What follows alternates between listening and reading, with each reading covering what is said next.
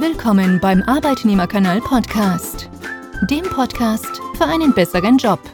Wir helfen dir, ihn zu finden, reinzukommen und aufzusteigen. Dein Gastgeber ist Angel Perez.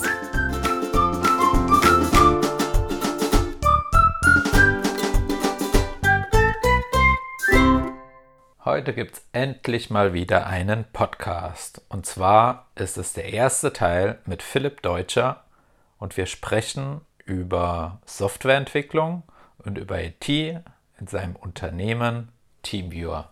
Viel Spaß damit! Doch bevor es losgeht, möchte ich dir die Chance geben, an der Gestaltung meines Podcasts mitzuwirken. Welches Thema findest du mal interessant? Möchtest du einen bestimmten Beruf mal näher kennenlernen? Gerne kannst du mir auch konkrete Fragen mitgeben, die ich im Interview stellen soll. Mein Facebook-Follower Zeit interessiert sich zum Beispiel für den Beruf Soldat.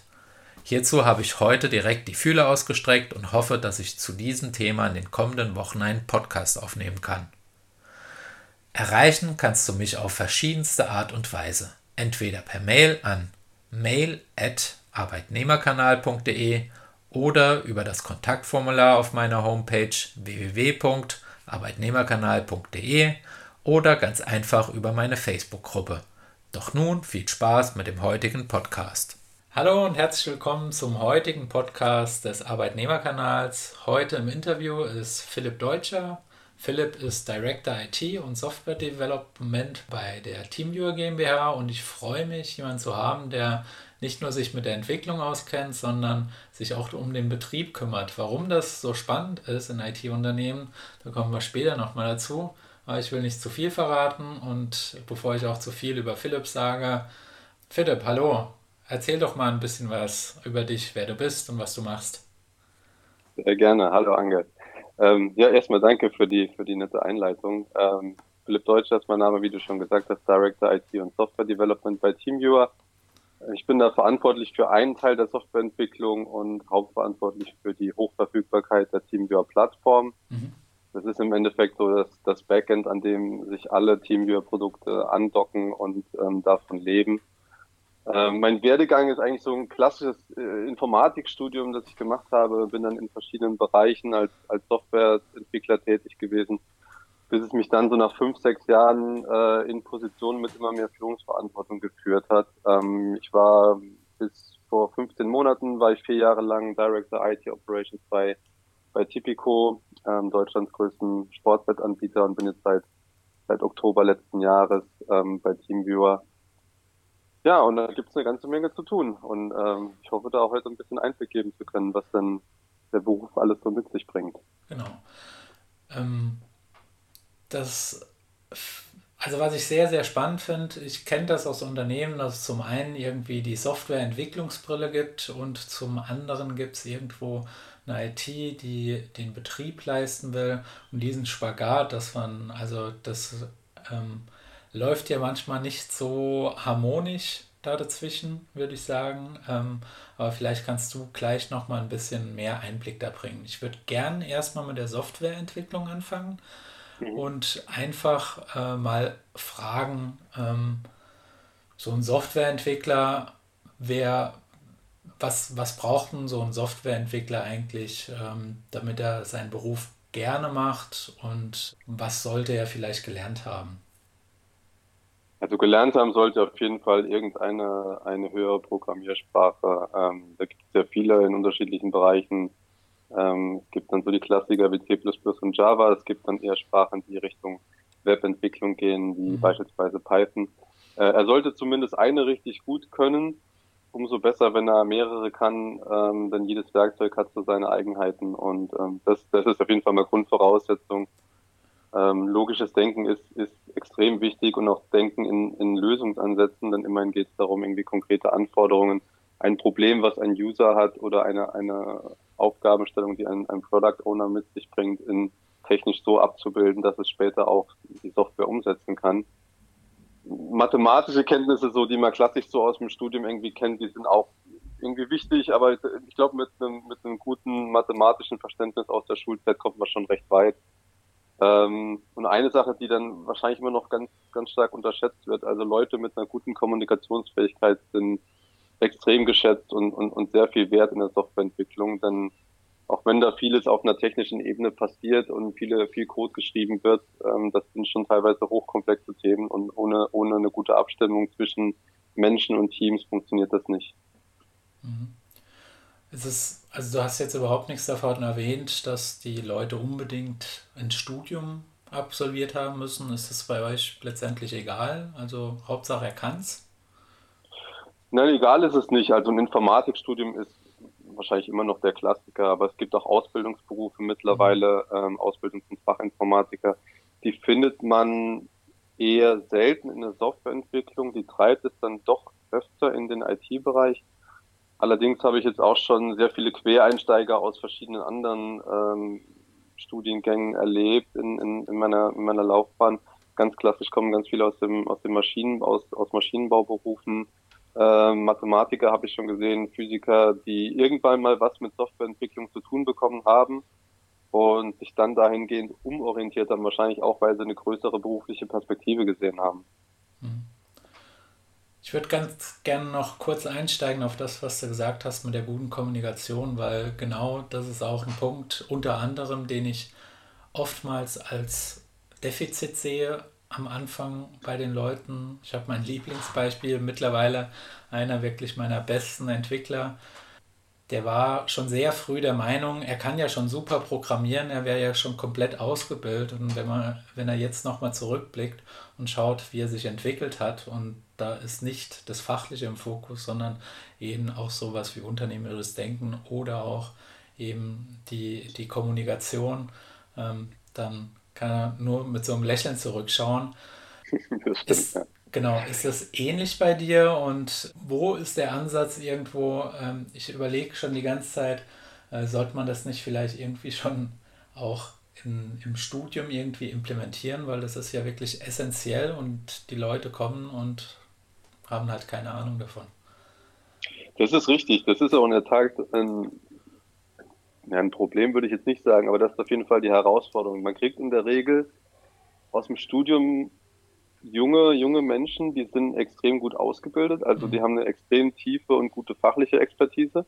Die sind, die sind zum großen Teil sogar äh, mehr auf dem neuesten Stand wie viele alteingesessene Hasen. Was es denen aber natürlich ganz, ganz massiv fehlt, ist neben der Kommunikation auch die, die Berufserfahrung. Und da mhm. gehört eben auch noch mehr dazu als nur die technische Brille. Es gibt immer noch eine unternehmerische Perspektive, wie du es genannt hast, und die, die spielt da einfach ganz massiv mit rein. Auch, auch in Entscheidungsprozessen. Ein, ich merke, dass sich Entwickler immer wieder schwer tun, zu akzeptieren, dass es neben der besten technischen Lösung auch noch eine andere Perspektive gibt, die auch noch damit eine Rolle spielt. Und das ist an vielen Stellen ein, eine pragmatische Lösung, die, die sinnvollere ist. Mhm. Und ich kann das selber nur bestätigen, weil ich, ich bin ja auch als Softwareentwickler gestartet und ich konnte das am Anfang auch nicht nachvollziehen, wie, wie, wie kann man denn nicht nach der besten technischen Lösung streben und warum macht man immer so viele Kompromisse? Und ähm, je länger man dabei ist, umso mehr merkt man, wie, wie kompliziert ein Unternehmen auch sein kann und wie, wie viele Facetten es, es von Entscheidungsmöglichkeiten es gibt. Mhm. Ja. Ja, ich habe in einem Buch äh, Management 3.0 auch äh, mal gelernt, was der Unterschied zwischen kompliziert und komplex ist. Und oftmals ist ja auch die Entwicklung sehr komplex. Also man kann keine ähm, wirkliche Prognose einschätzen, wo das Produkt in einem Jahr sein wird, sondern man macht das irgendwo agil. Ja, jetzt nochmal zurück ja. zu der. Ja. Du genau, noch Scrum, was sagen? Scrum ist dann ganz, ja, Scrum ist dann halt der, der, der große, der große Motor der, der agilen Softwareentwicklung. Ähm, du hast es auch richtig gesagt. Man hat ja irgendwann festgestellt, Softwareentwicklung funktioniert nicht so wie, wie früher klassisches Waterfall-Projektmanagement. Es reicht nicht irgendwie einen Anfang ein Lasten- und Pflichtenheft zu führen und dann nach zwei Jahren äh, stellt man fest, man kommt wo ganz anders raus, wo man eigentlich angefangen hat. Mhm. Und glücklicherweise hat man mit der Softwareentwicklung die Möglichkeit, das wesentlich agiler zu machen, in kleineren Schritten iterativ Dinge zu liefern und dann auch wesentlich flexibler auch zu sein und auf Marktveränderungen sich anzupassen. Und letztendlich tut der Mensch sich einfach schwer, Dinge vorauszuschätzen und zu antizipieren, die halt über einen längeren Zeitraum hinweg liegen. Und äh, man merkt dann teilweise auch in der, das kennst du ja wahrscheinlich auch von deinen Teams, wenn man selbst in einem Scrum-Team mit einem Zwei-Wochen-Sprint, wie, wie, wie gerne man sich verschätzt innerhalb von einem, von, einer, von einem relativ kurzen Zeitraum von zwei Wochen. Ja, wenn wir schon dabei sind, dieses, diese agile Arbeitsweise, also wir haben ein direktes Feedback bei uns, weil wir interne Kunden haben, die wir alle zwei Wochen in ein Review einladen. Ihr habt ja als Endnutzer jetzt äh, ich sag mal, ein Verbraucher. Wie löst ihr das? das äh, also habt ihr dann einen internen Product Owner, der das Ganze dann macht? Hat er irgendwie auch eine Rückkopplung, was die Kunden denn wünschen? Genau, wir haben einen klassischen Product Owner. Da hinten dran gibt es noch einen Product Manager, der eher für den, für den strategischen Bereich der, der, der Produktentwicklung verantwortlich ist. Und da findet dann auch mit den, mit den Kanälen, die wir auch intern im Haus haben, also mhm. alleine schon Sales und Support sind ganz gute und sehr sensible Kanäle raus zum Kunden. Und ähm, ich habe das bei TeamViewer, habe ich das sehr gut gemerkt. Also es ist wirklich erstaunlich, wie, wie schnell Kunden uns am Telefon sind, ein Problem zu melden. Und normalerweise ist ein eigenes Monitoring immer schneller dabei, sich über ein Problem zu informieren. Und hier bei TeamViewer schaffen es teilweise auch, die, die, die, die Kunden beim Support schneller zu sein, bevor wir überhaupt richtig realisiert haben, dass wir ein, ein Problem in Produktion haben. Ähm, das heißt, diese, da ist schon ein sehr, sehr starker Rückkanal mhm. ist da, der natürlich dann auch maßgeblichen Einfluss auf das hat, was wir, was wir umsetzen. Mhm. Zumal, gut, du musst auch noch verstehen, TeamViewer ist jetzt äh, die letzten 13, 14 Jahre aus einer Welt gekommen, in der man äh, Langzeit, also Perpetual Licenses verkauft hat über einen Zeitraum von zehn Jahren. Mhm. Ähm, die, es gab jährliche Releases und zwischendurch mal vielleicht auch den einen oder anderen Bugfix, aber es, es wurde immer auf dieses eine Hauptrelease im Jahr hingearbeitet. Und erst jetzt seit, seit letztem Jahr hat man angefangen, auf ein Subscription-Modell umzustellen. Und wir fangen jetzt an, äh, monatliche Releases zu machen. Äh, mit dem Teamviewer Hauptprodukt. In anderen, in kleineren Produktbereichen haben wir das, haben wir das schon längst realisiert. Mhm. Ähm, aber das ist schon eine große Umstellung für uns und das sind, sind Bereiche, das sind andere Unternehmen schon, schon etwas weiter, die, die reden dann schon von wöchentlichen oder täglichen Releases. Aber für uns ist auch schon der, der Weg hin zu, zu wöchentlichen, äh, zu monatlichen Releases mhm. äh, ein großer Schritt. Ist das mit mehr Stress verbunden? Weil wenn man so ein Jahresrelease, das kennt man ja, irgendwie arbeitet man genau dorthin, dann muss alles funktionieren, weil die Leute sollen ja auch das Produkt dann kaufen äh, und dann zehn Jahre nutzen. Ähm, jetzt ist es so, dass es ein, also ich kann es mir nicht genau vorstellen. Einerseits denke ich mir, ja gut, er hat ja jetzt ein Abo und jedes Mal wenn ein cooles Feature rauskommt, dann freut er sich drüber, weil ihr habt keinen Druck. Andererseits müsst ihr ja gucken, dass alle Abhängigkeiten jeden Monat, wenn er, wenn er was online stellt, dann funktionieren. Also mehr Stress oder entspannter das Ganze? Also ich glaube, die Umstellung dahin, die bedeutet natürlich erstmal einen gewissen Schmerz und mhm. ähm, maßgeblich ist es dann die, an den Stellen, an denen es weh tut, es einfach so oft zu machen, bis man den Schmerz auskriegt und sich da, sich da verbessert. Also prinzipiell ist ein je öfter du release, ähm, umso flexibler bist du, umso weniger groß ist das Release als solches. Und eigentlich willst du davon wegkommen, dass ein Release ein, ein Event ist, bei dem du Korken las, äh, knallen lassen musst, sondern das muss eigentlich Tagesgeschäft sein, dass du, dass du Dinge, die du fertiggestellt hast, an den Kunden bringst. Mhm. Und da ist natürlich ein jährliches Release einfach, da ist eine viel, ein viel hoher Druck, höherer Druck da, da ist eine viel höhere Erwartungshaltung. Denn was machst du denn, wenn das eine Feature, auf das alle eigentlich gewartet haben, sich jetzt doch verzögert? Dann kannst du eigentlich, musst du entweder den kompletten Release verschieben, was natürlich keiner machen möchte, weil da hinten dran hängen auch ähm, natürlich Erwartungen von, vom Verkauf, von Sales. Oder du, ja, oder du, du, du verschiebst es aufs nächste Jahr oder auf irgendein anderes Bugfix-Release und das ist natürlich nicht das, was du machen möchtest. Also bist du mit einem monatlichen Release flexibler und kannst da, wenn es mal das eine Release nicht packt, dann, dann kommt es halt in den nächsten Monaten. Das ist in der Regel verschmerzbar. Nochmal zurück zu der Softwareentwicklung. Bei der Softwareentwicklung haben wir ja jetzt vorhin von den Eigenschaften und was wir machen müssen. Ähm, so ein mhm. Softwareentwickler, was für Weiterentwicklungsmöglichkeiten hatten er überhaupt? Das hängt, glaube ich, ganz vom, also A natürlich von der persönlichen Präferenz des des Kandidaten ab oder des Mitarbeiters ab. Da gibt es Möglichkeiten, in die Tiefe zu gehen oder auch in die Breite zu gehen mhm. oder auch in andere Bereiche. Also es hängt auch ein bisschen von, vom jeweiligen Unternehmen ab. Denn jedes Unternehmen hat, hat wahrscheinlich eine eigene, äh, einen eigenen Career Path. Bei uns beispielsweise gibt es jetzt äh, den, als, als Einsteiger fängst du als Junior an und wenn du ein paar Kriterien erfüllt hast, die über deine fachliche Expertise hinausgehen, ähm, dann wirst du advanced und kannst später Senior werden und irgendwann kannst du zum Fellow werden. Das ist quasi der, der, der Expert-Level mhm. äh, bei uns. das wäre halt die klassische Entwicklung innerhalb der Rolle des Softwareentwicklers äh, auf verschiedenen Reifegrade, also Reifegraden. Und eine Alternative dazu wäre beispielsweise ein Entwickler findet sich in einem Scrum-Team super zurecht und merkt, ihm, ihm liegt es ganz gut, äh, die Leute zusammenzubringen und, und das zu organisieren. Also da gibt es auch die Rolle des, des Scrum Masters. Ich habe schon einige Entwickler gesehen, die sich dahin orientiert haben mhm.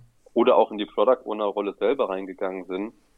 Und ähm, dann gibt es natürlich auch weiterhin, also wenn man dann als Entwickler merkt, man, man geht halt doch eher in die Breite und man, man, man möchte eher verstehen, wie funktioniert das Unternehmen und wie kann ich ähm, Prozesse innerhalb des Unternehmens verbessern. Das ist ja auch eine Art Engineering mhm. eigentlich. Mhm. Also ähm, dann, dann steht auch der Aufstieg ins Management eigentlich zur Debatte und ähm, was ja dann auch die Richtung war, die ich dann letztendlich eingeschlagen mhm. habe. Also es ist sehr mannigfaltig und du kannst dich auch als Entwickler in, in verschiedene Teilbereiche spezialisieren. Du kannst ja, du kannst dich, du kannst sagen, du bist ein, du willst ein Frontend-Entwickler sein. Du kannst dich Richtung Full-Stack äh, Development kannst du dich spezialisieren. Und alles bringt halt ein gewisses Skillset mit sich dann ist es natürlich immer nur eine Frage von, welchen Reifegrad hat ein Mitarbeiter. Wie ist es denn in einer Softwareentwicklung vom Berufsalltag? Hat man da Schichtarbeit, wohl eher weniger? Was sind genau die Tätigkeiten? Wie aufwendig ist das? Und ähm, kannst du da vielleicht mal ein paar Worte dazu sagen? Ja, ich meine, der, der Arbeitsumfang ähm, in der Regel gibt es Vertrauensarbeitszeiten mit einem klassischen 40-Stunden-Vertrag. Also mhm. das ist ja vertraglich festgelegt. Wer, wer, wer, will, darf gerne mehr als 100 Prozent geben, wobei es dann natürlich auch die Aufgabe des Managers ist, zu schauen, dass da niemand verbrannt wird oder mhm. sich selber verbrennt. Ähm, der Begriff Stress als, ist mir als Begriff ein bisschen zu negativ assoziiert, weil ähm, äh, es hat mittlerweile auch schon den Anschein, dass man, dass man Stress gänzlich vermeiden möchte und das ist dann eigentlich nicht nur unrealistisch, sondern auch kontraproduktiv, weil ähm, Psychologie hat ja auch bestätigt, dass Stress halt ein wichtiger Faktor für unser Glücksempfinden ist und äh, dass man sich auch stressbewusst aussetzen muss, um sich um A auch zu wachsen, um sich weiterzuentwickeln und dann auch natürlich eine Erfüllung irgendwie zu finden. Am Ende muss es natürlich dann die richtige Balance zwischen, An zwischen Anspannung, also dem, dem, dem Stress und den, den Erholungsphasen geben. Das ist aber jetzt eher ganz, ganz allgemein. Also ich glaube, für den, für den Stresslevel ist auch jeder auch ein bisschen mit selber mitverantwortlich, auch dann zum richtigen Zeitpunkt Nein zu sagen. Hm. Ähm, ansonsten in Scrum selber äh, verläuft ein, ein, ein Sprint ja nach, nach immer den gleichen Schemen ab oder Schemata ab, äh, die auch einen gewissen, einen gewissen Schutz und gewisse Sicherheit geben. Also die ganzen Plannings, die stattfinden, die Daily Meetings, das Review und die Retrospektive. Ähm, das sorgt ja dafür, dass alles in einem geplanten Rahmen stattfindet und irgendwo nicht jemand ähm, 60, 70 Stunden Wochen permanent machen muss. Hm. Also man kann da pro Sprint ja immer, ähm, das Team gibt ja letztendlich vor, wie viel sie schaffen und äh, wenn sie es am Anfang noch nicht richtig schätzen können, dann wird es vielleicht ein bisschen stressig oder sie verschätzen sich und werden mit was nicht fertig, aber mit der Zeit lernen sie ja dazu, sich selbst auch einzuschätzen, was jetzt in den nächsten zwei Wochen möglich ist. Und, genau, genau. Ja nochmal kurz zu dem Stress, also äh, für die Leute, die nochmal nachgucken wollen. Es gibt auch zwei Begrifflichkeiten, einmal den Eu-Stress, den positiven Stress und einmal den Die-Stress, wo man wirklich sagt, da kommt man jetzt nicht mehr damit zurecht oder das, das greift einen an. Und ähm, sofern der Stress positive Auswirkungen hat und man den auch so wahrnimmt, dass man was geschafft hat, ist der letztendlich auch ganz normal, glaube ich, in der Arbeit. Und wer keinen Stress auf der Arbeit hat, der kann vielleicht ja auch in genau das Gegenteil fallen. Da gibt es ja auch ähnlich wie den Burnout, den Boreout, wo die Leute sich mhm. einfach langweilen und davon krank werden. Und in diesem Feld muss man sich ja letztendlich irgendwo dann aufhalten. Genau, richtig, ja. Es ist die, die richtige Mischung, muss es sein. Und ein Mitarbeiter, der sich nur in der Komfortzone bewegt, ist auch nicht das, was man unbedingt haben möchte, sondern man möchte ja schon noch Leute sind, die bereit sind, aus der Komfortzone rauszugehen, auch, auch was Neues zu lernen, ähm, mhm. sich selber auch nochmal vor neue Herausforderungen zu stellen und daran auch zu wachsen. Und dann, dann kann auch das Team wachsen, der Mitarbeiter kann wachsen, das gesamte Unternehmen kann daran wachsen. Mhm. Finde ich extrem wichtig. Ja. Jetzt würde ich, bevor wir später auch nochmal zu eurer Firma, wie es da genau ist, gehen, mal kurz genau das gleiche fragen für den Betrieb und die IT. Ist es was anderes? Also ähm, was, was muss man dazu gelernt haben und welche Eigenschaften sollte man da haben, um da drin ähm, eine Erfüllung zu finden? Also ich merke schon vom, vom Mindset, dass es was anderes ist. Ähm, ein Entwickler, während ein Entwickler jetzt ganz mal pauschal über den Kamm geschert, denkt gerne halt innerhalb von einem 9-to-5-Job, innerhalb von dem er seine Arbeit als Software-Ingenieur oder Softwareentwickler betreibt.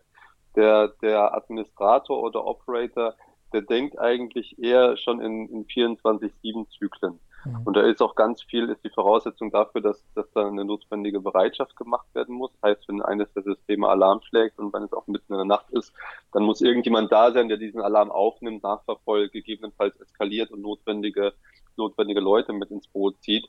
Das ist schon mal eine ganz andere Herangehensweise, denn du bist eigentlich viel mehr auf die Stabilität auf eines, eines Systems fokussiert, wie wenn du nur in einem äh, Softwareentwicklungsteam sitzt und Features entwickelst. Das ist jetzt sehr, sehr polemisch eigentlich ausgedrückt. In der Regel gibt es auch, ich habe auch schon sehr viele Scrum-Teams gesehen, die äh, sich auch selber schon die Verfügbarkeit des Systems groß auf die Fahne geschrieben haben.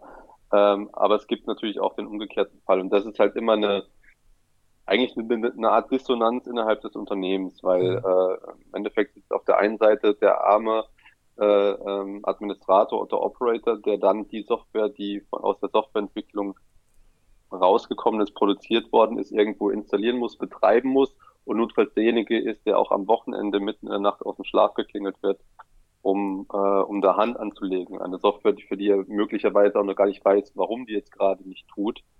Und es macht natürlich auch was mit, mit der Verantwortung der Menschen. Idealerweise möchte man in den Teams eine, eine End-to-End-Responsibility haben, sprich also diejenigen, die das auch gebaut haben, sollen dann auch dafür verantwortlich sein. Das sind sie allerdings in aller Regel nicht, wenn auf der anderen Seite jemand ganz anderes sitzt, der mit dem von dem Produkt erstmal völlig losgelöst ist mhm. äh, und einen ganz anderen Hintergrund hat. Und das ist in der Tat, das ist in der Tat auch ein organisatorisches Problem, gerade in, in, in älteren Unternehmen. In neueren Softwareunternehmen hat man das dann von vornherein gar nicht erst so, so aufgebaut. Aber ähm, ja, das ist in der Tat eine Herausforderung für, für viele, für viele Unternehmen, die Software in Produktion betreiben. Und wenn es jetzt da um den, die wichtigsten Eigenschaften für den Beruf des ITlers geht, er braucht in erster Linie mal ein, ein, auch wieder dieses logische Denken, aber er braucht auch vor allen Dingen ein Verständnis vom Aufbau von Netzwerken und von Systemen, also von unterster Hardware ähm, und Protokollebene bis hin zum, zum Operating System Layer das Ganze ist von der, von der Thematik und äh, Themenvielfalt sehr komplex und, und tatsächlich sehr, sehr vielfältig. Mehr, vielleicht sogar mehr wie in der eigentlichen Softwareentwicklung. Was er dafür braucht, also Programmierkenntnisse haben viele nicht, viele schon.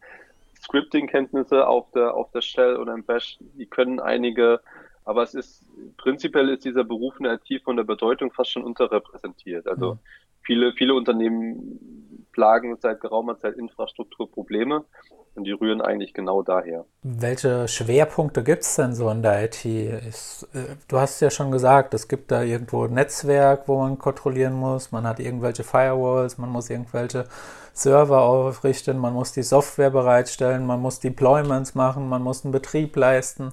Ähm, wie, wie genau habt sind in einer IT oder im Speziellen auch bei euch die Rollen zugeschnitten. Das kann ja ein Mensch allein alles gar nicht können. Nee, das, das kann in der Tat ein Mensch gar nicht alles können. Es gibt aber in vielen Organisationen genau so eine Situation, wo mhm. diese Last auf den Schultern von wenigen mhm. gelagert ist. Und ähm, das geht lange Zeit gut und dann geht es irgendwann nicht mehr gut. Aber in der Tat, in der idealerweise gibt es gibt es auch Experten für verschiedene Bereiche. Es gibt dann tatsächlich Experten für den Bereich äh, des Netzwerkaufbaus und mhm. der Administration. Ähm, dann gibt es Leute, die sich tatsächlich nur mit dem Betrieb äh, der, der Software auseinandersetzen, mit dem Deployment und dem Betrieb der Software. Dann gibt es Leute, die arbeiten an, an Automatisierung und die versuchst du idealerweise auch von den Leuten, die maßgeblich fremdgesteuert sind in ihrem Tagesgeschäft zu trennen weil wenn du an, an, an einem selbstgetriebenen Thema wie Automatisierung arbeiten möchtest, dann, dann, dann passt es nicht, wenn da ständig jemand mit irgendwelchen Incidents in, in Produktion, Out, ähm, Outages, Disturbances ähm, aus der Arbeit rausgerissen wird, dann kriegst du nämlich gar, gar kein Projekt voran. Gibt es denn auch Unterschiede in den Weiterentwicklungsmöglichkeiten oder ist das ähnlich zu sehen? Einfach, wo die Leute halt hinwollen, Management.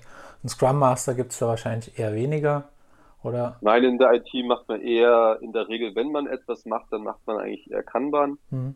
Äh, ich sehe auch viele, in vielen IT-Organisationen, dass es da wenig Struktur gibt. Äh, bei uns ist das jetzt nicht der Fall, aber in anderen Organisationen habe ich das schon gesehen idealerweise gibt es auch die gleichen oder ähnliche äh, vergleichbare Weiter Weiterentwicklungsmöglichkeiten komplementär zu dem, was in der Softwareentwicklung gibt.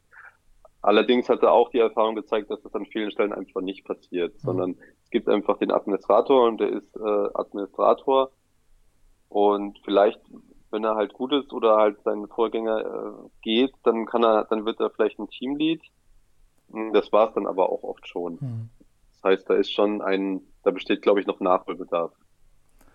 Und in der IT sollte man da auch ein Studium haben oder gibt es da auch äh, Rollen, äh, die jetzt mit normalen Ausbildungen oder als Quereinsteiger da äh, möglich sind?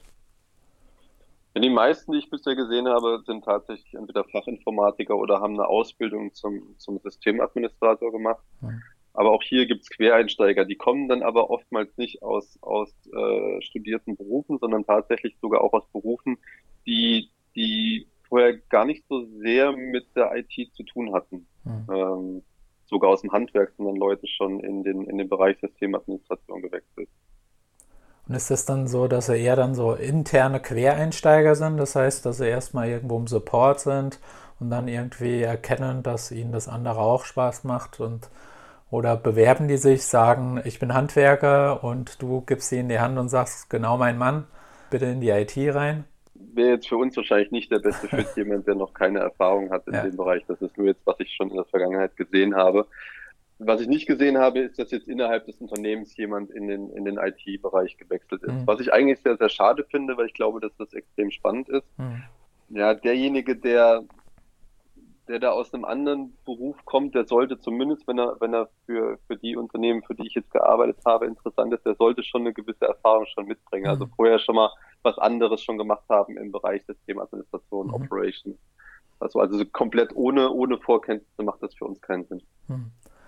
Und jetzt noch mal ganz kurz was zum Arbeitsumfang und Stress. Also wir hatten ja oben so bei der Softwareentwicklung, man entwickelt halt, kann um neun anfangen, kann um sieben anfangen, um zehn. Die Entwicklungstätigkeit ist einfach da und gegeben. In der IT ist man ja da schon getrieben von auch Fehlern. Ähm, wie wie sieht es denn da mit der, den Arbeitszeiten und dem Stressfaktor aus? Die sind etwas ungleicher verteilt da in der Tat der, ich habe es mal vorhin gesagt, mit dem, mit dem Fremdgesteuert, mit dem mhm. Begriff, das ist in der Tat ein großes Problem. Also gerade wenn du beispielsweise eine IT-Infrastruktur hast oder ein Softwareprodukt hast, was instabil ist, dann geht dir halt rechts und links gehen dir irgendwelche Server hoch, weil die, weil die Performance zu Peakzeiten einfach nicht gehalten werden kann. Und schwuppdiwupp bist du in der Situation, da bist du komplett fremdgesteuert und kommst aus der Situation auch erst wieder raus, wenn diese Situation gelöst ist. Und das ist in der Tat natürlich dann eine Mehrbelastung. Das fühlt sich auch nicht gut an.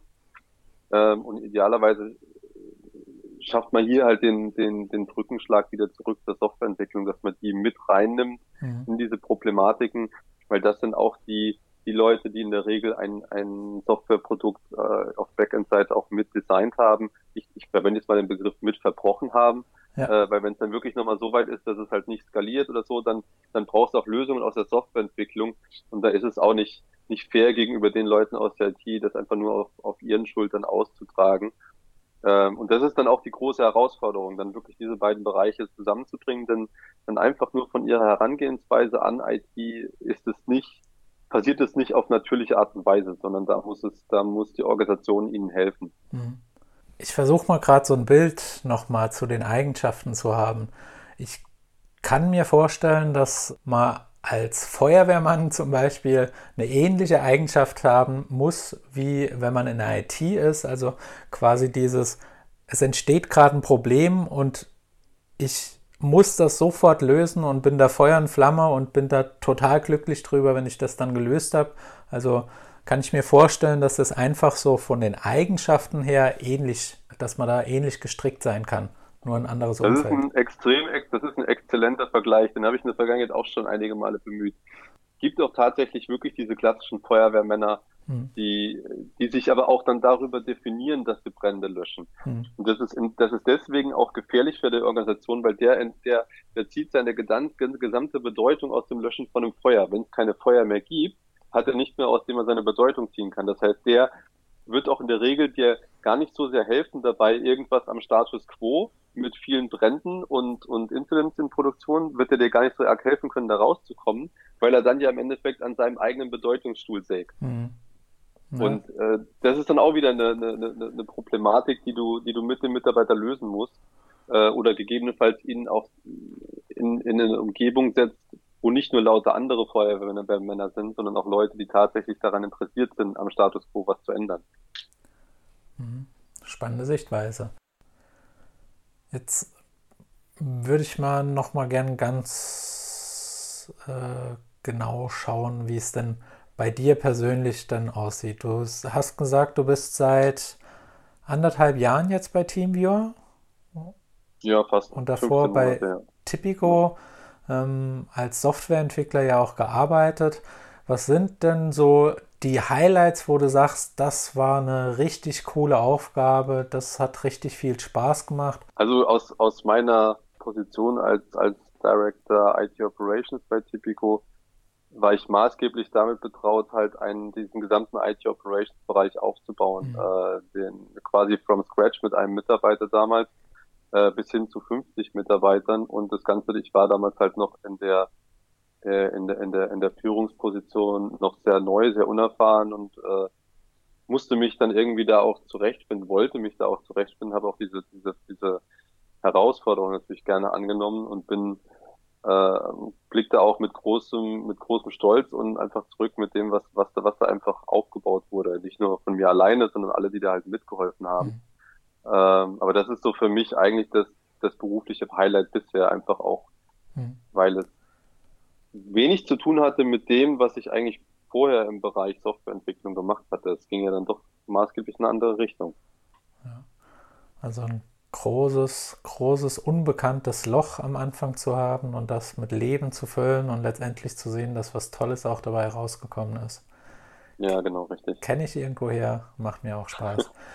Und das ist auch, ich meine, du, ja. äh, das ist auch immer der explizite Wunsch von, von, von mir persönlich, das merke ich, die Komfortzone zu verlassen. Also ähm, wenn ich, wenn ich das Gefühl habe, ich, ich stecke zu lange in der Komfortzone drin, ähm, dann merke ich, dass ich unruhig werde. Ich brauche einfach auch diese, diese Herausforderung ähm, und bringe da auch noch viel Energie mit, um, um Dinge halt voranzutreiben. Mhm. Wenn ich das nicht kann, ist das immer, merke ich immer, wie das, wie das negativ an mir zehrt.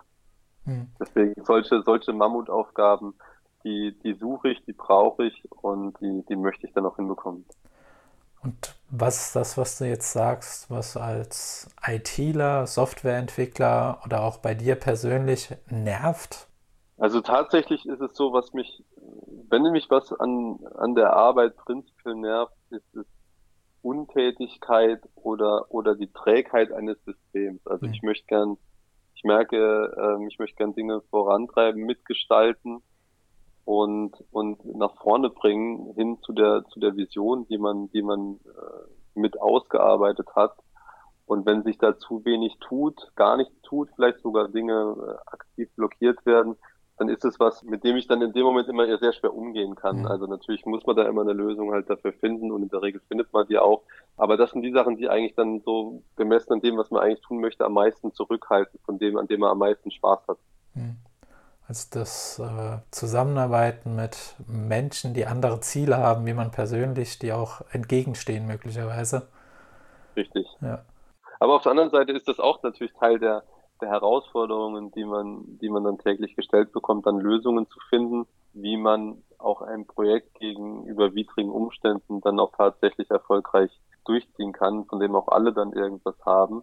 Oder auch zu sehen, wie, wie Mitarbeiter, die mit einem mitwachsen und sich weiterentwickeln. Das sind halt Dinge, die dann, die dann wieder besonders Spaß machen, mhm. unabhängig davon, wenn es dann auch knifflige Situationen gibt, Aber auch in denen sind halt so die kleinen Momente, in denen sich dann die Leadership irgendwo auszahlt, wenn man irgendwas lösen konnte, eine Situation, die schwierig ist und so. Es war so, dass es irgendwo keiner das Gesicht verloren hat am Ende. Hm. Ich würde gerne mal in die Zukunft schauen. Und zwar mache ich mir da sehr, sehr viele Gedanken. Zum einen komme ich so aus einer Zeit, du ja sicherlich auch, wo man einfach dann einen Rechner hatte. Bei mir, ich bin ja noch ein bisschen älter als du, aber war irgendwo am Anfang so ein 286er zu Hause ganz cool. Da konnte man in der Kommandozeile irgendwas machen und irgendwann hat man ein Board rumgeschraubt und dann hat man irgendwelche Dinge von Disketten installiert.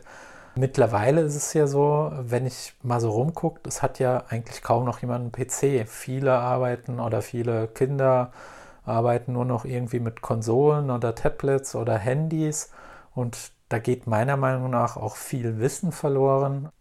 Laufen wir da auf ein Problem, dass Leute einfach nicht mehr äh, mit, sich mit Rechnern auskennen oder sich überhaupt nicht mehr dafür interessieren? Merkst du da irgendwas schon? Merken tut man das mit Sicherheit. Ob das, ob man das als problematisch ansieht, ist dann ich, ich glaube, dass das immer nur so lange problematisch ist, wie die Gesellschaft es als problematisch empfindet. Mhm. Ähm, das wird mit Sicherheit, oder das ist vielleicht gerade jetzt aktuell ein gesellschaftliches Thema, dass man diesen Wandel nicht gut findet. Auf der anderen Seite, unsere Kinder wachsen genauso jetzt auf. Für die gab es nie was anderes. Mhm. Und die können sich, wenn sie groß sind, wahrscheinlich gar nicht verstehen, warum ihre Eltern das Thema da so groß gemacht haben. Ja. Ähm, wahrscheinlich gab es ähnliche Bereiche bei unseren Eltern, mit denen sie groß geworden sind, wo sie dann auch nicht mal irgendwann verstanden haben, warum ihre Eltern so das so problematisch gesehen haben. Weil in der Regel ist die, die Dystopie, die dann gerne an die Wand gemalt wird, die ist, die ist bisher auch noch nie eingetreten bei keinem dieser, dieser, dieser Horrorszenarien, die dann gerne skizziert werden. Also ich sehe das, ich möchte es schon irgendwie differenziert betrachten und dann natürlich auch, dass man einen verantwortungsbewussten Umgang damit pflegt, aber meine Perspektive darauf, meine Einstellung darauf ist nicht, nicht negativ mhm. behaftet. Was ist mit künstlicher Intelligenz und mit Machine Learning? Wird das die Zukunft unseres Bereichs äh, beeinflussen? Werden wir vielleicht gar nicht mehr programmieren müssen, sondern nur sagen, was wir möchten? Das kann durchaus sein, ähm, dass die eigentliche Programmierung, so wie wir sie heute kennen, vielleicht in 10, 20 Jahren auf einer Ebene angekommen sind, wo wir Dinge einfach machen lassen und nicht mehr selber Hand anlegen müssen. Wahrscheinlich ist es aber auch genauso schwer, wie es jetzt ist, sich vorzustellen, was in 20 Jahren passiert. Genauso schwer wird es auch davor, sich, äh, wird es sein, sich vorzustellen, wie sich auch dann der, der digitale Beruf dann weiterentwickelt hat. Also ich gehe nicht davon aus, dass wir uns da irgendwo einem Ende der, der Entwicklung aktuell nähern, sondern der Mensch dann eher anfängt, sich mit mit Themen wieder auseinandersetzen, die nochmal auf einem anderen Komplexitätslevel sind mhm. und sich damit dann beschäftigt und die, die AI, die, die künstliche Intelligenz oder auch die Machine Learning Sachen, die gerade passieren, die lernen in der Regel Sachen, äh, spezifische Anwendungsfälle, die wir ihnen beibringen. Mhm. Und ich sehe jetzt noch nicht, dass wir in 20 Jahren da äh, komplett obsolet werden. Und das letzte Thema zur Zukunft, wo ich ein gefährliches Halbwissen habe, ist das Thema Blockchain. Wir haben ja seit 30, 35 Jahren das schöne Internet, alles basiert irgendwo auf einem Protokoll. Viel wird auch auf das TCP-IP-Protokoll äh, verändert. Ähm, jetzt hat vor ein paar Jahren, ich glaube mittlerweile schon neun, bekannt ist es ja erst seit zwei, drei Jahren, das Thema Blockchain Einzug gehalten. Nicht zu verwechseln mit nur dem Thema Kryptowährung. Siehst du da auch irgendwo eine, eine Zukunft, eine Veränderung auf uns zukommen? Beschäftigt ihr euch mit dem Thema Blockchain? Wir beschäftigen uns damit allerdings eher auf einem hypothetischen Level, also mhm. rauszufinden, wo kann uns denn eine, eine Blockchain-Lösung in irgendeiner Form helfen. Was ich aktuell sehe, also vielleicht noch eher Mitte, Ende 2017 bis Mitte 2018, dass da ganz viele Themen ange angefangen wurden, auf der Blockchain zu entwickeln, weil ich mir die Frage stelle, warum macht man das auf der Blockchain? Das geht doch auch mit einem zentralen System. Ja, und in der Blockchain ist alles immer unperformanter und teurer. Also das, das, da gibt es ganz viele ganz, ganz schlechte Projekte in dem Bereich. Nichtsdestotrotz, ich sehe in Blockchain eine ganz große Zukunft. Und ich glaube, wir, wir viele sehen aktuell noch gar nicht, welche, welches Zukunftspotenzial in dieser Technologie steckt und wie das anfangen wird, auch nochmal komplette Berufszweige zu äh, umzukrempeln. Mhm. sehe nur den, den Bereich beispielsweise jeder Beruf, der irgendwas mit Trust zu tun hat, sei es jetzt der, der Notar oder beispielsweise die Zertifizierungsstellen, die Diamanten zertifizieren, die, die funktionieren so lange, wie der einzelne Notar oder der einzelne Zwischenhändler oder der einzelne Zertifik Zertifikatsaussteller, wie der als glaubwürdig erachtet wird. Das ist eigentlich ein System, was du heutzutage extrem gut schon auf der Blockchain abbilden kannst und was mit Sicherheit auch irgendwann, soweit sind wir jetzt aktuell noch nicht, aber es wird irgendwann auf der Blockchain kommen und da wird es vielleicht ganze Berufsgruppen geben, die dann einfach nicht mehr relevant sind. Einfach weil es dafür wesentlich sicherere und zuverlässigere Arten gibt, das Ganze abzubilden. Mhm. Und natürlich, du, du, du schaffst damit auch Prozesse zu entschlanken und einfach auch wirklich effizienter in bestimmten Bereichen vorangehen zu können. Ja. Ich sehe uns da bei, bei Blockchain noch ganz am Anfang, auf der, auf der untersten Ebene angekommen. Wird dann eher mal spannend zu sehen, was passiert denn, wenn die ersten Applikationen auf der zweiten oder dritten Ebene äh, ankommen und ähm, dann quasi auf bestehenden Blockchain-Technologien neue Lösungen bauen. Ja. Und dann wird es irgendwann in den Bereich reingehen, das tatsächlich für bestimmte Zielgruppen relevant wird. Denn was man jetzt so in den, in den letzten anderthalb Jahren gesehen hat, ist, dass, dass die, die, die Perspektive oder das Versprechen, was man da in Blockchain gesehen hat, das kann aktuell noch nicht eingehalten werden. Soweit sind die Entwicklungen einfach noch gar nicht. Ähm, sie werden es aber früher oder später sein. Also ich bin Du hörst es da auch schon ein bisschen raus. Ich bin, was Blockchain als Technologie angeht, bin ich sehr, sehr positiv gestimmt ja. und sehe da eine ganz große Zukunft. Ob die jetzt tatsächlich einen Nutzen für, für bestimmte Unternehmen bieten wird, im Jahr 2019 schon, wage ich noch zu, zu bezweifeln, aber vielleicht reden wir 2020, 2021 schon davon, dass es dann tatsächlich Killer-Applikationen gibt in dem Bereich, die, ja, die vielleicht auch bestimmte, bestimmte Berufsgruppen disruptieren. Hm.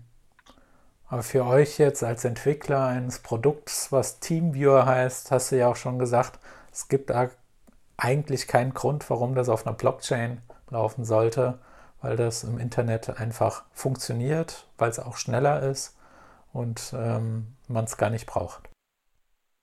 Genau, also ich, ich, bin, ich bin jetzt einfach mal rum. Mein Teamviewer mit seinem Hauptprodukt schafft es, Verbindungen herzustellen zwischen verschiedenen Endpunkten auf der Welt, durch alle möglichen Netze hindurch und das Ganze halt äh, in einer sicheren und schnellen Verbindung end-to-end -end verschlüsselt, dass man natürlich das auch für möglichen Missbrauch, wenn man das nicht richtig macht, auch Tür und Tor öffnet. Das ist, liegt, glaube ich, auch äh, ziemlich auf der Hand. Ich kann mir aber vorstellen, dass du natürlich über eine irgendwie geartete Blockchain sowas protokollieren kannst und aufzeichnen kannst. Und zwar so, dass es auch nicht veränderbar ist. Mhm. Ähm, wenn es so etwas gibt. Also aktuell würde man sowas natürlich in einem zentralen System irgendwo abspeichern. Ähm, aber wenn du irgendwann ein, Zentral, ein, ein System bräuchtest, das dezentral ist und wo ein maßgeblicher Vorteil darin ist, das dezentral zu halten, vielleicht sogar öffentlich zu machen, aus welchem Grund auch immer, dann wäre das ein Szenario. Aber das ist jetzt extrem äh, Weit. aus den Haaren gezogen eigentlich, ja weit gedacht. Du bist ja jetzt äh, frischer Papa und wenn du jetzt mal 20 Jahre in die Zukunft denkst, wie stellst du dir unseren Berufszweig in dieser Zukunft vor? Hast du da eine Vorstellung? Da bin ich ehrlich gesagt ein bisschen zwiegespalten, weil der, der Zeithorizont, den du da aufmachst mit 20 Jahren, der ist so immens groß. Ich glaube, ähm, ich glaube, jede Vorhersage, die wir aktuell haben, was in den nächsten 20 Jahren passiert, die, die wird sich wahrscheinlich als falsch herausstellen. Ja. Ich glaube, dass es die Programmierung auf einer Ebene angekommen sein wird, die, die weit von dem es entfernt ist, was wir heute machen. Ähm, alles Mögliche, was du heute noch selber entwickeln musst, das wird dann obsolet sein, einfach weil es dafür halt schon, schon entweder Frameworks gibt oder schon komplette Module, die du einfach nur, nur verwenden musst oder du sagst deiner künstlichen Intelligenz, was für ein Produkt oder was die Software irgendwie können muss und sie baut zu dir. Was das mit dem Beruf des Softwareentwicklers macht, ist auch müßig irgendwie zu darüber zu spekulieren. Mhm. Also ich kann mir vorstellen, dass man sich natürlich, äh, es, es muss ja trotzdem noch noch ähm, Menschen geben, die einer künstlichen Intelligenz oder autonomen Systemen beibringen oder helfen beizubringen, das zu können, was sie können. Und Dinge, es wird immer noch Dinge geben, die immer noch ein Mensch tun muss. Und ich denke, dahingehend wird sich das verändern. Es wird immer noch technische Berufe geben. Aber die Entwicklung, so wie sie heute ist, stand jetzt in 20 Jahren, glaube ich, das wird so in der Form nicht mehr da sein. Okay. Erzähl doch mal, äh, was es bei euch bei TeamViewer überhaupt gibt. Also ich kenne das Produkt, weil wir das selbst ja in der Firma auch einsetzen. Was ist das denn? Was macht ihr denn überhaupt? Also TeamViewer ist erstmal der, der, Name unseres Hauptproduktes, ist gleichzeitig auch der Name des Unternehmens. Mhm. Bei uns intern, wir nennen es TeamViewer Core, ähm, ist im Endeffekt die, die Endkundenlösung, mit der der klassische Anwendungsfall, der uns immer wieder geschildert wird. Sohnemann XY studiert jetzt in Helsinki und seine Eltern leben weiterhin in Berlin und die haben halt Computerprobleme und sie nerven ihren Sohn immer über Telefon, dass er sich die doch mal irgendwie anschaut, wenn er nochmal vorbeikommt und er nutzt einfach Teamviewer, er sagt seinen Eltern, sie sollen mal Teamviewer runterladen und dann verbindet er sich mit von seinem Rechner äh, auf den auf den Rechner von von seinen Eltern und kann dort im Endeffekt volle Kontrolle über das System halt bekommen, um im Endeffekt die die Druckerprobleme der Eltern zu zu fixen. Anschließend beendet er die die Verbindung wieder und alles ist gut. Die Eltern können ganz normal weitermachen. Also im Endeffekt bietet es eine gute Möglichkeit, halt Remote, Remote Support zu, zu geben. Oder wenn du mehrere Rechner an, an mehreren Standorten hast, kannst du die damit selber remote kontrollieren. Ähm, das ist ein Bereich, den TeamViewer macht. Ein anderer ist halt, also das ist sehr, sehr stark endkundengetrieben, auch ein Kerngeschäft von TeamViewer. Jetzt hat man angefangen, in den Bereich ähm, der, des Enterprise-Business mehr reinzugehen, auch zu gucken, wie kann man sowas in einer Organisation mit, mit vielen, vielen tausend Devices und Endpunkten, wie kann man sowas ausrollen, welche zusätzlichen Anforderungen gibt es da. Das wird ein weiter, das ist ein weiterer großer Meilenstein bei uns. Und neben den eigentlichen Teamviewer-Produkten gibt es noch diverse, diverse andere Produkte. Mittlerweile gibt es sogenannte Teamviewer Remote Management. Das ist im Endeffekt so ein klassisches Asset Management Tool, Backup-Lösung noch dabei, Endpoint Protection, die du damit betreiben kannst. Mhm. Wir haben eine eigene Meeting-Lösung, die nennt sich Bliss. Kannst du halt äh, auch dein, dein Screen sharen, kannst Ad-Hoc-Meetings machen. Der User braucht keinen Account dazu. Das heißt, du kannst auch Externe da schnell einladen. Und das funktioniert sehr, sehr gut. Die, dann haben wir ein, ein ganz neues Produkt gerade auf dem Markt, das nennt sich TeamViewer Pilot. Es geht im Endeffekt so in den Augmented Reality Bereich, weil man auch gesehen hat, ja, die, die Zukunft wird schon dahin gehen, dass auch Menschen im Support-Bereich äh, auch immer mehr halt mit Augmented Reality Brillen arbeiten werden. Also mhm. du kannst dir vorstellen, es ist eine alte gibt überall auf der in Deutschland vielleicht alte Fabrikanlagen, da gibt es vielleicht noch drei, vier Leute, die das überhaupt warten können. Mhm. Die können aber nicht das ganze Jahr durch die, durch die Bundesrepublik tingeln.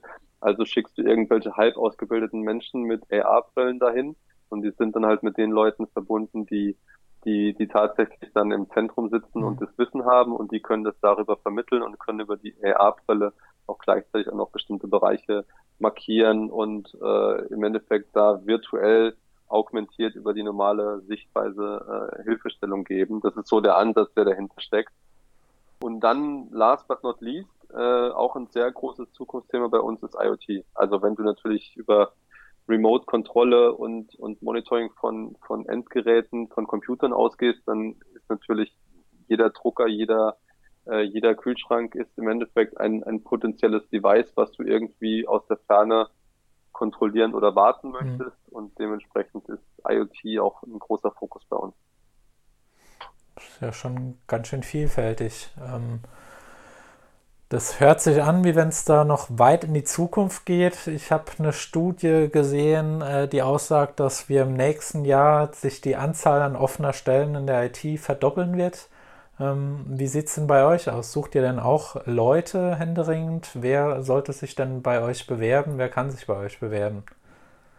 Also ich kann jetzt nur für den für den äh, IT- und Softwareentwicklungsbereich ja, sprechen, aber äh, ja, wir suchen händeringend Leute, wir suchen wir suchen erfahrene äh, Softwareentwickler aller möglicher Couleur, also von von C++ über über Android, iOS, Mac, Windows, also wir bieten eigentlich für alle möglichen Endgeräte, bieten wir natürlich Clients an, dementsprechend brauchst du auch Leute dazu, die das entwickeln können. Wir brauchen auf jeden Fall auch Leute in bestimmten Spezialfeldern. Wir brauchen Microsoft SQL, Datenbank-Administratoren oder Architekten. Äh, wir brauchen Operator-Administratoren. Also eigentlich gibt es gerade keinen Bereich, in dem wir nicht irgendwas gebrauchen können. Und es ist in den letzten Jahren wirklich ein, ein, ein Wettrennen um die Talente entstanden. Heißt der Markt nicht nur in, in, in Deutschland, sondern auch in, in Europa, in der, gerade in der EU, ist ziemlich leer gegrast. Mhm. Und und Unternehmen fangen auch deswegen an, immer mehr mit Nearshoring zu machen und ähm, immer mehr zu gucken, dass sie sich mit, mit spezialisierten Unternehmen zusammentun, die quasi die Hiring-Maschine dann darstellen und äh, das System mit ja, mit, mit fähigen Mitarbeitern versorgen, weil der Bedarf ist da. Es ist so viel, so viel, was man machen möchte. Mhm. Äh, man möchte viel investieren und es fehlt dann tatsächlich an, an, an fähigen Händen, das Ganze auch umzusetzen. Mhm. Händen und Gehirn. Ja. ja, am besten alles in einem Körper zusammen. genau. ähm, wo gibt's euch denn? Äh, wo kann man äh, sich denn auch dann bewerben? Also ganz klassisch auf der Teamviewer Webseite unter teamviewer.com, da gibt es einen, einen Career-Bereich, da kann, da findet man die allermeisten der ausgeschriebenen Stellen. Wenn da irgendwas fehlt, wo man aber denkt, man würde sich trotzdem gerne irgendwie bewerben, kann man da auch trotzdem an, an, an die dort angegebene Kontaktadresse oder so kann man sich melden. Äh, wer möchte, darf, darf mich auch gerne irgendwie kontaktieren. Mich mhm. findet man auf Sing und auf LinkedIn kann mir deine Nachricht schreiben und ich werde das dann vertrauensvoll weiterleiten. Ja. Werd's auf jeden Fall deine Kontaktinformationen dann auch mit in den Link reinmachen. Ja. Genau. Und wo gibt es euch physikalisch in echt außer im Internet? Wo habt ihr eure Standorte? Du hast vorhin gesagt, ihr sitzt an verschiedenen Stellen. Also der, Haupt, der Hauptstandort von TeamViewer ist äh, seit der Gründung Göppingen, mhm. was im Endeffekt so 40, 45 Minuten von Stuttgart weg ist. Wir haben in Stuttgart-Feingen noch ein Entwicklungsoffice. Wir haben in Karlsruhe ein kleines, ein kleines Entwicklungsoffice. Äh, dann noch in Armenien sitzen wir auch noch und haben dort auch Teile der Softwareentwicklung. Mhm. Äh, und dann gibt's natürlich noch diverse Standorte äh, weltweit in den USA, in, in Australien, in Japan, wo wir sehr stark Support- und Sales-getriebene äh, ähm, Örtlichkeiten haben, okay, äh, um also. das Geschäft halt dort voranzutreiben. Aber so die Hauptentwicklung, die findet in Deutschland statt. Berlin habe ich jetzt noch vergessen, wo auch immer mehr an Entwicklung stattfindet. Mhm. Aber im Großen und Ganzen sind es halt Göppingen, Karlsruhe, Stuttgart, Armenien und mit Abstrichen jetzt auch noch Berlin. Mhm. Gut, dann bin ich wunschlos glücklich äh, an Informationen. Ich habe zum Schluss eine total äh, super, super realistische Situation mir ausgedacht und möchte sie dir vorlesen und du hast danach dann die freie Entscheidungsgewalt, wie du mit der Situation umgehst. Ich bin gespannt. Wir schreiben das Jahr 2022 und es wird immer klarer, dass wir in die digitale Welt abwandern. Ähnlich wie in den Filmen Ready Player One oder Surrogates leben wir digital. Als Experte im Zugriff und Arbeiten auf Fremdsystemen wurdest du nun nach einer Expertenmeinung gefragt, wie sich Deutschland in diesem Feld einen technologischen Fortsprung erarbeiten könnte. Wo sollte man reingehen? Was sollte getan werden? Welche Software wird in der digitalen Zukunft benötigt? Wie könnte eine IT-Infrastruktur aussehen? Also idealerweise ähm, sollte dann aus Deutschland die, die Software oder die Plattform kommen, die auch tatsächlich diese virtuelle Welt äh, generiert oder aufbaut, die wir es aus Ready Player One mhm. beispielsweise kennen. Wenn wir das nicht schaffen, weil leider ähm, amerikanische oder chinesische Unternehmen schneller sind oder innovativer, dann macht es auf jeden Fall Sinn, sich im Bereich äh, AI weiterhin zu befassen. Denn egal in welchem Bereich man sich befindet, auch in einer virtuellen Realität, in der man sich bewegt, wird man dann wahrscheinlich ganz viel mit autonomen, computergesteuerten Bots interagieren, auf Sprachebene sogar, also nicht wie man heutzutage so Chatbots aus irgendwelchen E-Commerce-Shops kennt, sondern man wird mit, mit virtuellen Avataren wird man interagieren und die werden von der AI so gesteuert sein, dass man, dass man sie gar nicht mehr von, von echten Menschen mhm. unterscheiden kann. Ich finde weiterhin auch in diesem Fall das Thema Blockchain ultra spannend, gerade vor dem Hintergrund, wenn wir uns in einer virtuellen Welt bewegen, dann wird natürlich auch Besitz in dieser virtuellen Welt wird extrem wichtig und das große Benefit von, einer, von, von was Digitalem ist ja eigentlich, dass man es halt unendlich vervielfältigen kann. Über eine Blockchain hättest du aber die Möglichkeit, aber auch Besitz oder die, die Einzigartigkeit von einem virtuellen Asset zu, zu beweisen und sicherzustellen. Und das ist in so einer, in so einer Welt wäre das wahrscheinlich der, der Killer schlechthin. Also ich weiß nicht, ob du das mit den Crypto-Kitties mhm. halt kennst. Die sind halt auch zu, zu horrenden Preisen, wie die gehandelt werden. Im Endeffekt ist das auch nichts anderes wie einfach nur irgendwie eine, ein, ein besonderes Merkmal von irgendwie einem Token mhm. auf der Blockchain, äh, was dann irgendwie eine hässliche Katze generiert. Und Leute sind aber bereit, dafür horrende Summen zu bezahlen, weil genau dieses eine Kästchen ist einfach nur hundertprozentig einzigartig und ja. wird es kein zweites Mal geben. Und das ist, das wird wahrscheinlich ein, ja, ein Riesen, ein Riesentreiber in einer digitalen Welt sein, dieses ganze Geschäft. Und natürlich autonome Systeme. Also äh, gerade im Automotive-Bereich, wenn es eine virtuelle Welt geben sollte, in der wir uns bewegen wollen, äh, dann will man sehr wahrscheinlich auch äh, zu jedem, zu jedem frei, in jeder freien Minute will man sich da bewegen. Und äh, dann möchte ich nicht noch eine Stunde mit dem Auto äh, im Auto sitzen auf dem Weg zur Arbeit, sondern ich möchte in der Zeit von meinem Auto dahin gefahren werden, damit ich die Stunde auch in der virtuellen Welt verbringen kann. Und daher könnte man auch in, der, in die Richtung forschen, um sich, äh, um dann Vorsprung gegenüber anderen Ländern, Kontinenten zu haben. Siehst du es denn realistisch, dass sowas kommen wird? Nicht, nicht im Jahr 2022. Also ähm, ich glaube, dafür sind wir noch wenn, wenn es 2020, äh, 22 wirklich schon sich abzeichnen würde, dann würde man wahrscheinlich da jetzt schon irgendwas sehen. Mhm. Aber wie bei den meisten Vorhersagen liege ich auch hier wahrscheinlich völlig falsch. Und du hast natürlich völlig recht, wahrscheinlich wird es 2022 das alles schon geben. Nein, keine Ahnung. Also gute Frage. Ich sehe ich seh die, die von dir beschriebene Welt, sehe ich persönlich nicht in den nächsten fünf Jahren. Ja. Aber die wird es früher oder später, wird es die geben. Einen Tipp von mir noch, fällt mir gerade ein, die schöne Serie Black Mirror, da gibt es eine Folge San Jupiterino. Wer sich das angucken möchte, das ist meiner Meinung nach auch ein sehr, sehr spannendes, ich will nicht spoilern, aber eine spannende äh, virtuelle Realität, die da gezeichnet wird. Kann ich auch sehr empfehlen. Black Mirror ist äh, jede Folge ein Genuss. Das stimmt.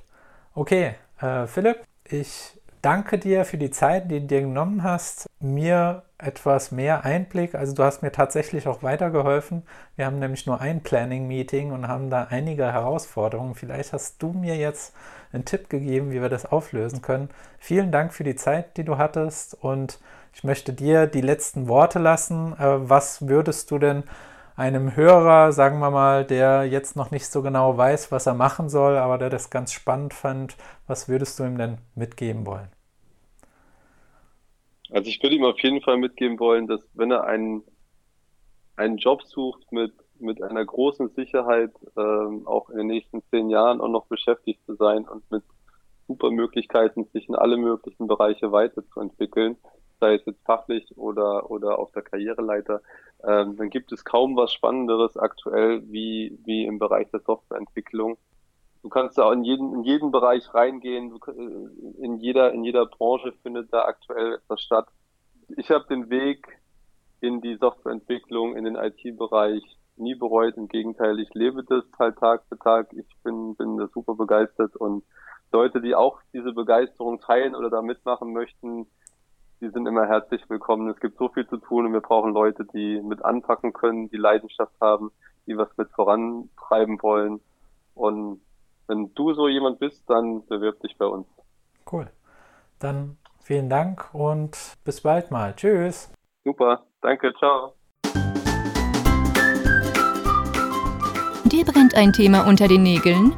Kontaktdaten und weitere spannende Informationen findest du auf arbeitnehmerkanal.de. Vielen Dank fürs Reinhören und bis bald.